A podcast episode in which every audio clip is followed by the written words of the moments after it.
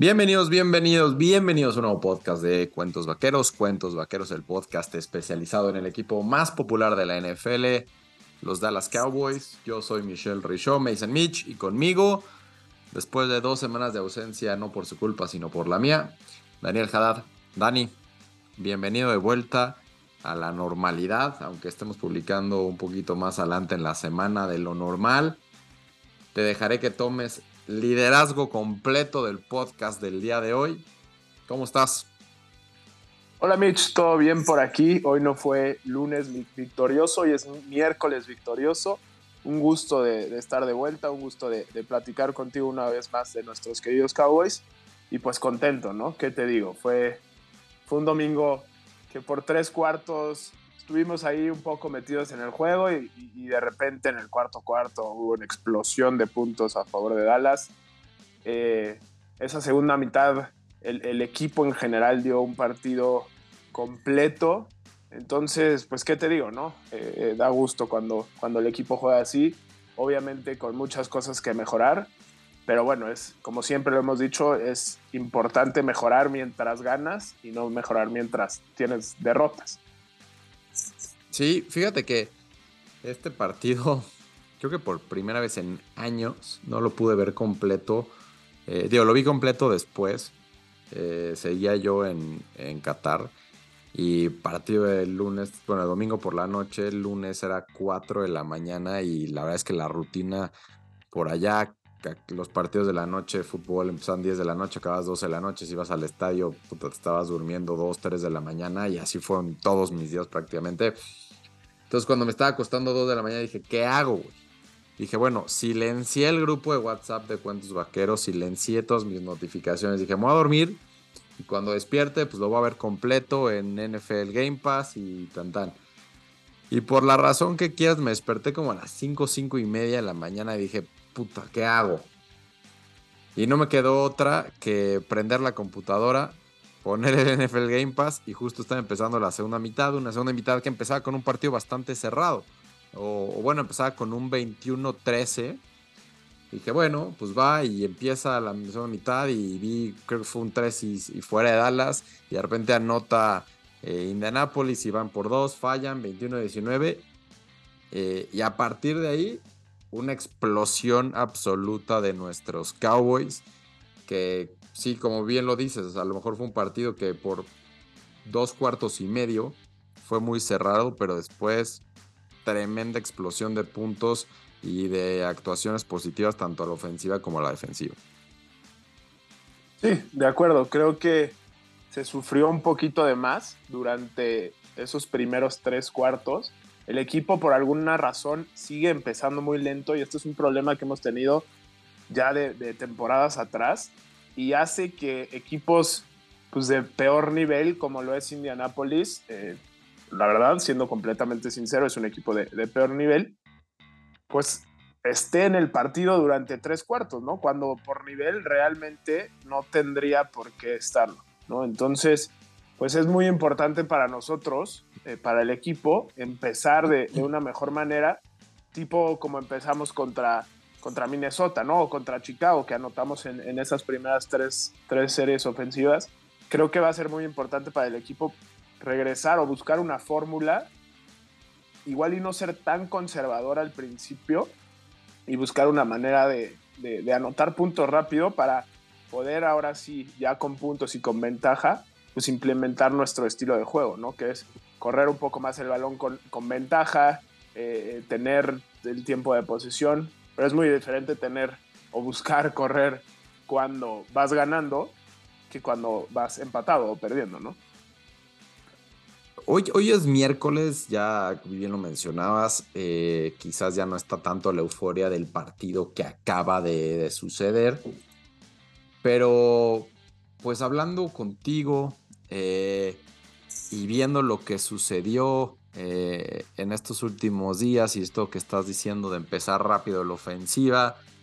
Y es curioso que la crítica, que haya crítica, uno, hacia Dallas por haber ganado metiendo 50 puntos. Eh, y hablando sobre la posibilidad de empezar más rápido y lo que ha sucedido lunes y martes con el tema Odell Beckham Jr., Eh, ¿qué, opinión te merece este sub y baja de emociones con la posible contratación del jugador? Que si me preguntas ahorita, creo que no se va a dar. Eh, la semana pasada yo estaba seguro que sí se iba a dar, hoy ya no sé. Pero lo que sí parece seguro es que regresará pues la contratación, eh, digamos, más importante de la temporada a nivel ofensivo que no ha debutado. James Washington que pintaba para ser el wide receiver 3. Y ahora pues parece que va a ser el wide receiver 3 ahora que regrese. ¿Qué te merece todo esto? Todo esto, va. Eh, Odell, Nodell, James Washington, ya está activado la ventana de 21 días desde la semana pasada. Eh, ¿qué, crees que acabe pasando en, esta parte de la temporada en donde faltan pocos partidos, ya 5 o 6 partidos para que acabe la temporada regular? Eh, ¿Qué crees que acabe sucediendo? Sí, primero que nada mencionar que yo siempre he sido, eh, digamos, como se dice en, Estados Unidos, team model, ¿no? Yo quiero que, que ese jugador juegue con el casco de la estrella solitaria pero ahora que salen los reportes diciendo que este jugador no puede ni entrenar, ni correr rotos, ni demás, pues se ve más complicado, ¿no? Y, no que no lo quiera, sino que sé que lo que buscaban Jerry Jones y compañía era tenerlo para este año, ¿no? Y van a salir ahorita mucha gente diciendo, ven, se los dije, era, sabía que no iba a, poder jugar este año. Muchos doctores salen, ¿no? Después de, de no quererlo porque era eh, iba a tener mucho drama en el equipo y demás, ahora salen con que siempre fueron doctores y sabían que no iba a poder jugar. Pero bueno, hemos visto el problema que hemos tenido con los receptores, especialmente los receptores 2 y 3, que no hay separación entre ellos y el cornerback. Si te fijas, siempre que la cacha Michael Gallup hay un defensa a un centímetro suyo, siempre que la cacha Noah Brown hay defensas eh, bastante cerca de, él. Entonces necesitábamos un jugador que fuera mejor y que lograra esa separación entre receptor y, y, corre. Y creo que Odell lo puede hacer eh, el siguiente año, ¿eh? Y sí, a mí se me hace buena idea firmarlo para, para un contrato de más de un año y tenerlo el siguiente año ah, con esta necesidad que tenemos de esa posición. Pero siendo sincero, creo que no va a pasar. Eh, creo que como tú dices, Dallas lo quería más como para este año y, al final, pues igual y Odell buscaba un poco más de, dinero que Dallas estaba dispuesto a ofrecer. Pero bueno, ¿no? Hay que, hay que esperar a ver y creo que la llegada de James Washington le va a dar un poquito de, excusa, digamos, a los entrenadores como no, no, ya, ya, ya los, a los Jones, de decir, no, no, no, ya, es, ya llegó esta contratación, entre comillas, flamante de, de la off-season y, y, tenemos, ya no necesitamos tanto a Odell como lo necesitábamos una semana atrás, ¿no? Que, realmente no lo entiendo, pero con la historia de lo que han sido los Cowboys de Jerry Jones, Stephen Jones los últimos años, sabemos que no les gusta hacer estas contrataciones splash, ¿no? Que, hacen mucho ruido y demás, especialmente a mitad de temporada, y, menos si, no puede jugar, ¿no? Sí, eh, mira, si puede jugar o no puede jugar, eh, creo que es lo más importante para definir en esta temporada 2022 y obviamente playoffs 2023. Dallas quiere alguien que pueda tener un impacto en esta temporada. Y también en largo plazo quizá alguien que les pueda ayudar las próximas dos o tres temporadas. Pero la realidad es que hoy el presente que vive el equipo es la necesidad pues de hoy, donde es un equipo en donde dependiendo el sitio donde los veas, es, está en entre, el 1 y el quinto mejor equipo de la temporada, eh, que tiene muchas posibilidades de, trascender en playoffs. Y si le metes la variable Odell Beckham en modo sano, pues yo no tendría ninguna duda que lo deberíamos de contratar. Pero hoy en día parece muy claro que no está listo para jugar. El comparativo más real que yo podría ver es con Michael Gallup, ya lo decíamos. Michael Gallup tardó más o menos 9, 10 meses entre que se lesionó y empezó a jugar. Eh, pero todo este proceso de rehabilitación lo hizo de la mano con Dallas. Si lo recuerdan, Michael Gallup se tardó mucho en operarse y no sabíamos bien por qué, pero aparentemente era pues, para que se le bajara la inflamación y era un proceso que el equipo lo tenía clarísimo y tan claro que le extendió el contrato aún con la lesión o le creó un contrato nuevo aún con la lesión. Y Odell, pues fue agente libre después de ser campeón y a a pesar de, haber sufrido la lesión, pues trascendió en el Super Bowl, ¿no? Tuvo una muy destacada actuación hasta antes de, lesionarse. Y lesionarse y quedarse sin equipo, pues todo el proceso lo ha hecho, entre comillas, solo. Y eso, pues al final de cuentas, no es lo mismo que hacerlo junto a tu equipo o junto a un equipo. Entonces, si se lesionó en febrero y ya estamos en diciembre, pues ya son estos 10 meses, ¿no? Digamos que el proceso de recuperación ya es igual al tiempo que pasó Michael Gallup. El tema es que no lo hizo o, no lo hizo de la mano un equipo y viendo paso a paso eh, junto con un, equipo para que los ejercicios ya fueran encaminados a regresar a jugar. ¿No? Obviamente sí han habido videos por ahí en donde se le ve corriendo, haciendo esfuerzos con ligas y demás, pero no, no hay estos videos o esta evidencia de que ya pueda hacer cortes, de que ya pueda hacer pues, los movimientos necesarios y aguantar los golpes que tiene que aguantar un receptor en la NFL. Entonces, digo, es curioso porque fue con Buffalo, fue con Nueva York y ahora con Dallas y pues, ninguno de los tres hizo lo que le pedían, ¿no? Estos equipos. Entonces, habrá que esperar habrá que ver. Por ahí veía que a lo mejor un equipo que está por debajo del agua ahí sería Filadelfia para firmar a Odell. Veremos qué pasa en esta novela. Eh, pero sí, estamos cuenta atrás. Eh, sobre todo porque, pues, ¿qué tanto le puedes dar a un jugador para que se aprenda el, esquema de, jugadas cuando pues, estamos a cinco semanas de que acabe la temporada regular y luego, luego empezarían los playoffs? Sí, de acuerdo. Creo que con la información que se tiene hasta, bueno, sí, hasta hoy, de eso que no, que no quiso hacer este tipo de ejercicios con los equipos que, que lo buscaron, pues suena que no está listo, ¿no? Realmente. Y, si estuviera listo, para lo que le gusta eh, ser el punto de atención, o de él lo estaría diciendo en todos lados y subiendo todos esos videos a Instagram y, demás, ¿no? Entonces, pues probablemente no esté listo y probablemente no lo firma el equipo, entonces nos la jugamos con lo que tenemos. Eh, creo que James Washington, sin, sin ser para mí una, una superestrella o ni siquiera tener el nivel para ser un receptor número dos, pues claro que va a ayudar, ¿no? Con todo lo que, que hemos sufrido en esa posición.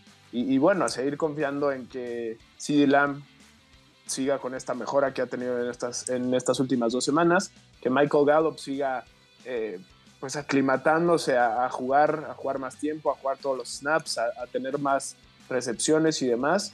Y, pues confiar en James Washington, Noah Brown, Jalen Tolbert, a que cada quien tenga un juego como cada semana diferente donde la rompa, ¿no? En esta semana vimos un poquito más de Noah Brown, eh, especialmente en, en, esos primeros dos cuartos, ya después no lo vimos tanto.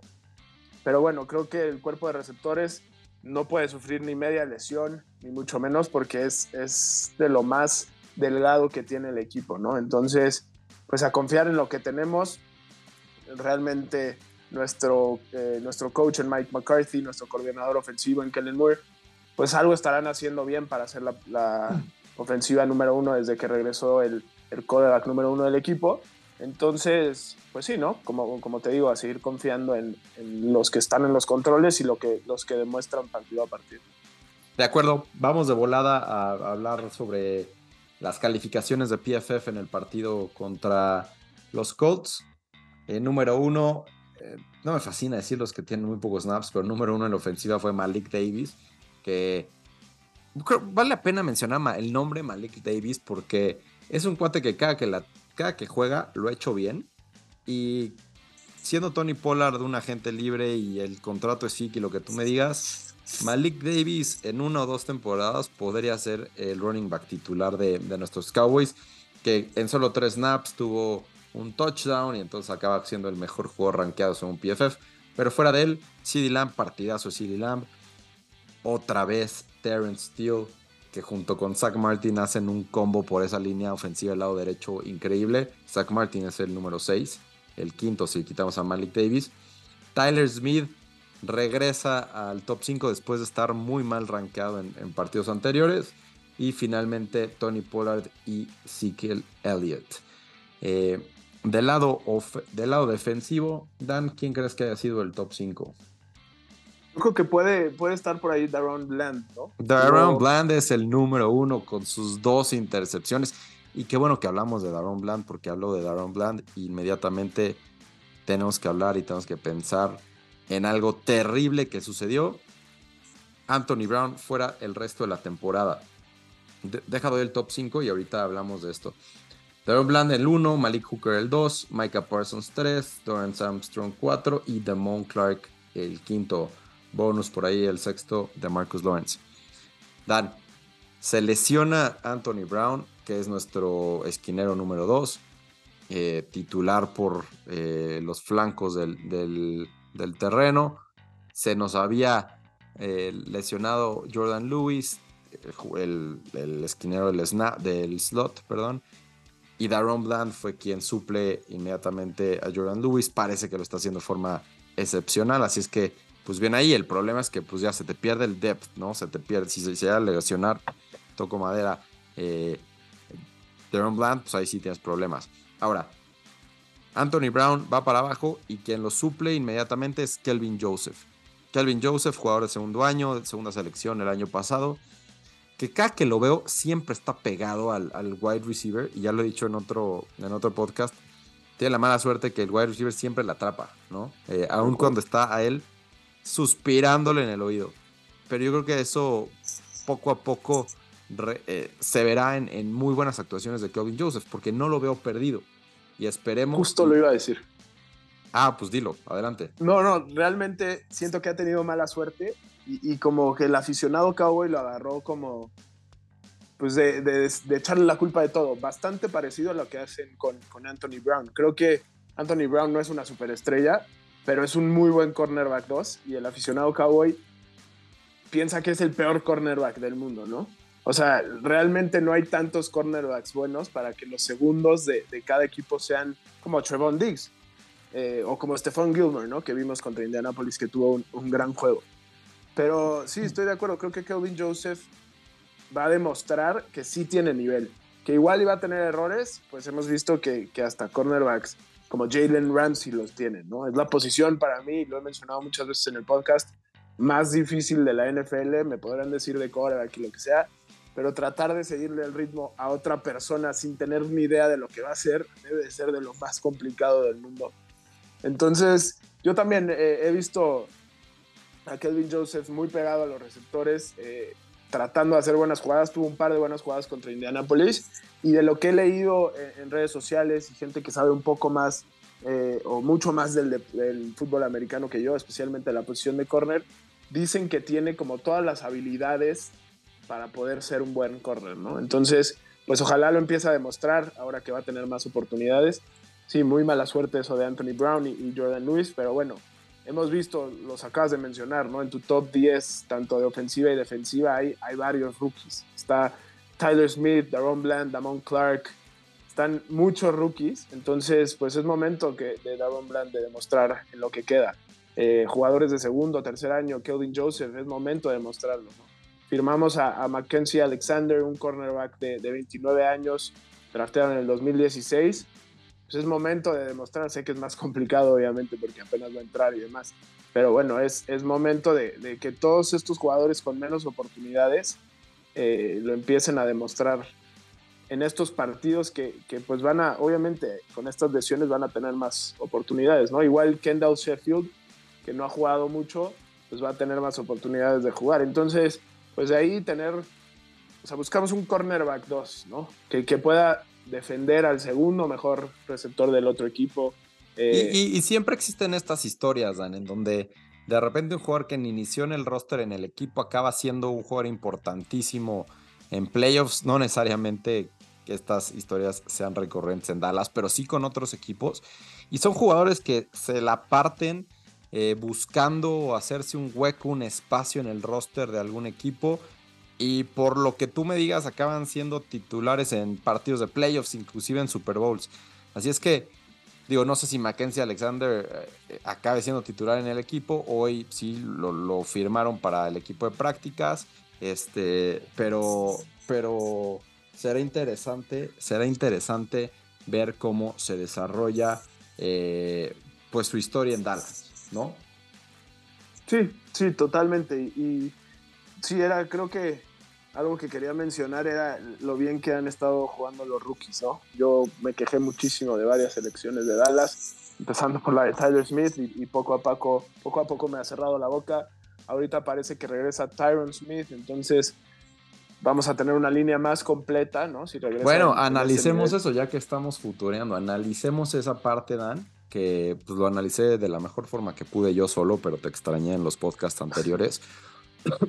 y, ver, ¿no? En este partido de las cosas que, pude ver fueron rotaciones en la línea ofensiva. Normalmente las rotaciones se hacen en la línea defensiva, eh, y es algo muy común, pero no es tan común verla en la línea ofensiva. Y lo que habíamos visto antes era rotaciones en el guardia izquierdo entre Jason Peters y Conor McGovern. Y ahorita lo que vimos, inclusive en este partido, fue rotaciones con Tyler Smith y Jason Peters.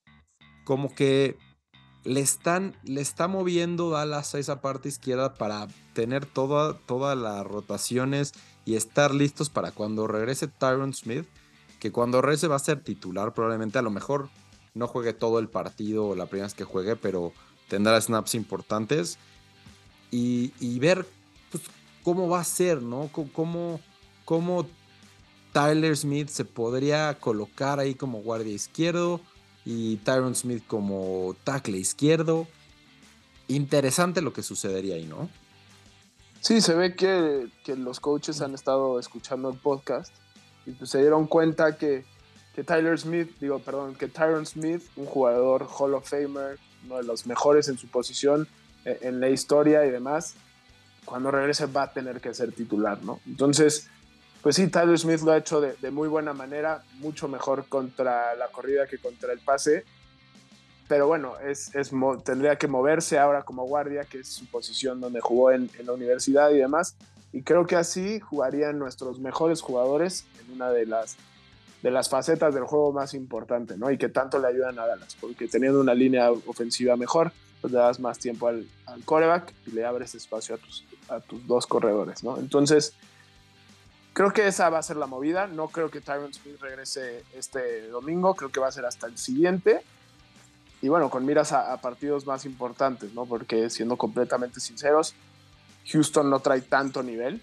De hecho, se me hace un rival peor que Indianapolis. Es más, el peor de la NFL, ¿no? Obviamente es complicado, es la NFL y se tiene que jugar partido a partido. Pero siendo completamente sinceros, Houston lleva pues lleva un rato ya siendo uno de los peores equipos y, si me dices por ahí una de las peores franquicias. Entonces, pues bueno, hay... Por eso, por eso estamos más analizando, futureando con otras cosas que analizar el partido contra Houston, que, tío, lo menciono ahorita de volada, las casas de apuesta, dependiendo de donde lo veas, Dallas es favorito entre 14 y 17 puntos, o sea, una locura. Eh, cualquier cosa que no sea una victoria holgada de Dallas sería una enorme sorpresa.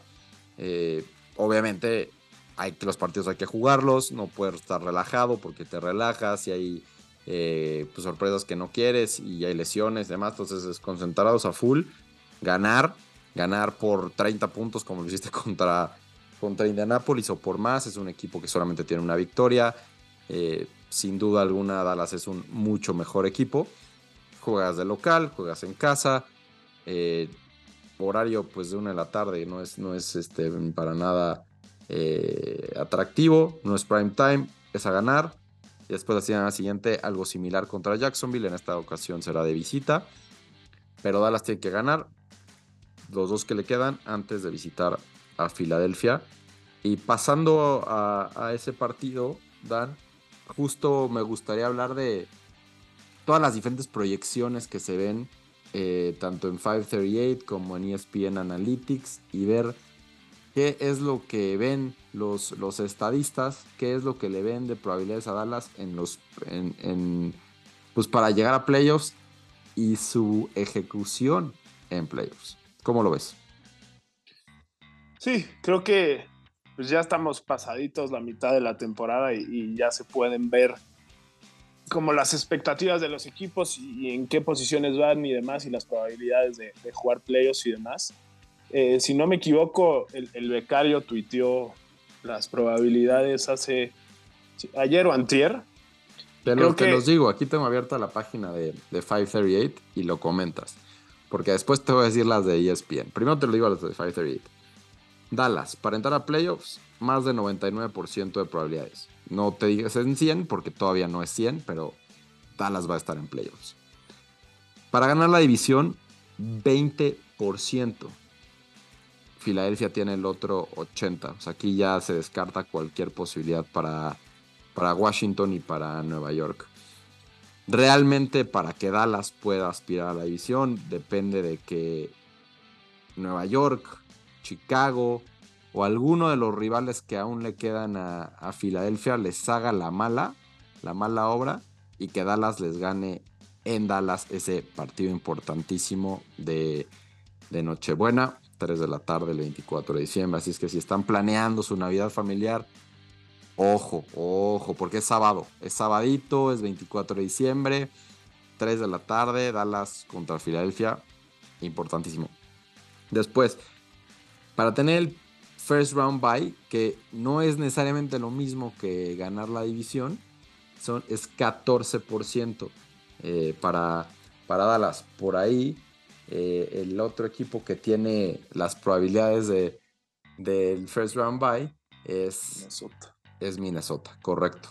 Y bueno, Filadelfia tiene 74%. Finalmente, para ganar el Super Bowl, Dallas 16%. ¿Se te hace lógico todos estos porcentajes, Dan? Sí, creo que es lo más lógico hasta lo que hemos visto al momento. Sabemos el calendario restante de Filadelfia, sabemos el calendario restante de Dallas. Hemos visto lo que ha hecho Minnesota esta temporada, que de repente saca unas victorias de la nada, ¿no? Sufriendo hasta el último minuto, pero bueno, sigue ganando. Y, pues sí, o sea, realmente Filadelfia le, resta un calendario bastante fácil, ¿no? Digo, obviamente juega contra Nueva York esta semana, y luego va a jugar en Dallas contra Dallas, pero necesita, para perder la división, necesita perder dos partidos y que Dallas gane todos, necesita para perder el, first round bye, pues que haya una combinación de resultados entre ellos, Minnesota, igual y Dallas puede entrar por ahí. Entonces, pues tiene, tiene todo el sentido del mundo, ¿no? Y por eso son tan buenos en lo que hace la gente de, de 538 y, y, y sí, los números no mienten. Mira, Filadelfia tiene dos partidos, dos de los cinco partidos que le quedan son contra Nueva York que al final es un rival divisional, es un rival competente, no quiero decir bueno, pero sí competente. Y, llegará con todas las ganas de quitarle a Filadelfia eh, ese primer lugar en la división. Además de que Nueva York va a llegar necesitado, ¿no? Nueva York está lejos de, asegurar su, su, lugar en playoffs todavía. Nueva York tiene un 50% de probabilidades de entrar a playoffs, según 538. Entonces, el otro 50 depende de cerrar muy bien la temporada. Curiosamente, esta semana es Nueva York contra Filadelfia en Nueva York. Estaremos muy, muy al pendiente de lo que suceda eh, en ese partido que también será a las 12 del día. Entonces tendremos los dos, los ojos bien puestos en esos dos partidos, tanto en el Dallas contra los Texans como el de Nueva York contra Filadelfia. Quiero decirte, Dan, también lo que nos dice ESPN Analytics, su NFL Football Power Index, es un poquito más eh, optimista con Dallas en todos sus sentidos. 26% de ganar la división contra el 20% que, que, tiene 538. Y aquí te cambia un poco el, ahora sí que el orden de los factores o te, te dice un poquito más de qué espera en playoffs. Dallas tiene un 81% de probabilidades de, pasar a la etapa divisional. ¿Qué quiere decir esto? O sea, no, no quedarse eliminado en la etapa de wildcard. Y después un 62% de jugar el partido por la conferencia. Ese partido que Dallas no juega hace 30 años o no sé cuánto. 47% de ganar, de, de jugar el Super Bowl y 28% de ganar el Super Bowl. 538 nos tiene con 16% de ganar el Super Bowl. Así es que, pues si les gustan las probabilidades, eh, ojalá que les gusten más las de ESPN que las de 538 porque son mucho más optimistas. A pesar de que las de 538 siguen siendo pues bastante positivas con Dallas. Sí, de acuerdo. La verdad es que yo siempre confié en ESPN y sus probabilidades, entonces me voy a ir me voy a ir con ellos. No, pero siendo sinceros, eh, pues se ve el optimismo, ¿no? Se ve que, que, Dallas ha estado jugando muy bien, ha tenido una temporada bastante completa, ¿no? Eh, tuvimos ahí un par de juegos que ahora los ves en retrospectiva, esos juegos contra Tampa Bay que no juega nada, Green Bay que no juega nada, y dices, pues qué coraje, ¿no? Pudimos haber eh, eh, mejorado esos fantasmas de, de, Tom Brady y Aaron Rodgers nos siguen ahí lastimando un poco, pero bueno, creo que, que, las probabilidades, los números, la estadística, la gente, los ojos de la gente ven en Dallas un buen equipo.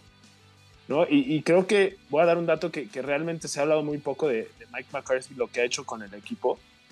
Una victoria este domingo le daría a Dallas 10 victorias en la temporada y sería la primera vez desde 1995, la temporada 95-96, que Dallas tiene dos temporadas seguidas con 10 o más victorias, ¿no? Entonces, honor a quien honor merece, eh, Mike McCarthy lo ha hecho de muy buena manera, realmente, y, pues ojalá siga así, ¿no? Ojalá nos lleve primero a playoffs, luego a ganar ese partido de, de wild card, luego a ganar ese partido divisional, y, digo, de conferencia y, y luego por el, por el campeonato de conferencia y el Super Bowl, ¿no? Entonces... Y todo pinta, Van, todo pinta, este, ya futureando o, adelantándonos enero, todo pinta que si Dallas no logra superar a Filadelfia en los standings eh, de cara a playoffs, que pues Dallas va a ser visitante todo el playoffs, ¿no? de forma complicada volvería a ser local. Y hay un partido muy importante esta semana de cara a ver quién va a ser el rival. A las 3.25 de la tarde, una vez que ya haya acabado el partido de Dallas, que Dallas haya ganado, que Nueva York haya ganado, jugarán San Francisco y Tampa Bay. Hoy San Francisco tiene una ventaja importante sobre Tampa Bay en el orden de los standings. En primer lugar está Filadelfia, en segundo lugar está Minnesota, en tercero está San Francisco y en cuarto está Tampa. Pero se meterá Tampa a jugar a casa de San Francisco, que San Francisco estará jugando con su tercer coreback. Y ahorita, a pesar de que San Francisco tiene 8 victorias y que Tampa Bay tiene 6 victorias, el récord de, de, San Francisco ahorita es de 8 y 4, el de Tampa Bay es de 6 y 6. Si llega a ganar Tampa Bay, obviamente su récord será de 7-6 y el de San Francisco de 8-5. Pero entonces ya solamente estarían a, un partido de diferencia y el tiebreaker lo traería Tampa Bay. Y entonces sí, hay, que ver si se colapsa San Francisco y si de repente Seattle, que está 7-5, sube. Porque después otro partido importantísimo el 15 de diciembre es San Francisco en Seattle. Entonces, digo, más allá de que Dallas y los siguientes dos partidos que tiene son muy importantes y los tiene que ganar contra Houston y Jacksonville, creo que sí vale la pena tener el ojo muy, muy bien puesto en lo que haga Tampa, San Francisco y Seattle, porque alguno de esos tres sería el rival de Dallas. Bueno, si quieren ahí meter a Atlanta a lo mejor, si es que eh, Dallas no supera a Filadelfia. Entonces, pues poner el ojito, ¿no? Ahí da. Sí, creo que ya en, esta parte de la temporada, todos los partidos de esos equipos, pues que están en búsqueda de un puesto de playoff o, ya están en esos puestos de, de wildcard o, líderes divisional, importan, ¿no? Entonces, repetimos, nosotros vamos a jugar contra Houston en casa, es un partido del NFL que, que en papel se tendría que ganar, pero bueno, los partidos hay que jugarlos y ya después ver qué pasa en los demás, ¿no? Creo que siempre como aficionado de Dallas dices, de repente das por ganado un juego y, te sacan un sustito. Eh, pero bueno, vamos por ese partido el domingo y, vemos qué pasa, ¿no? Ojalá gane Nueva York. Yo no, no, me gustaría jugar ni contra Tampa ni, con ni contra San Francisco. Creo que son los dos rivales en papel que, que menos me gustaría jugar de, todos, incluyendo Filadelfia y Minnesota. Pero bueno, parece lo más factible que sean esos dos. Eh, vamos a ver qué tal lo hace Brock Purdy, el tercer quarterback de San Francisco. Son dos muy buenas defensas. No sé, va a, ser, va a estar interesante este domingo. Muy bien, Dan. Pues ya se nos alargó el podcast. Gracias a todos por escucharnos. Gracias por su paciencia conmigo en los últimos dos podcasts. Eh, podcasts, ya no puedo ni hablar. Eh, Dan, gracias por regresar.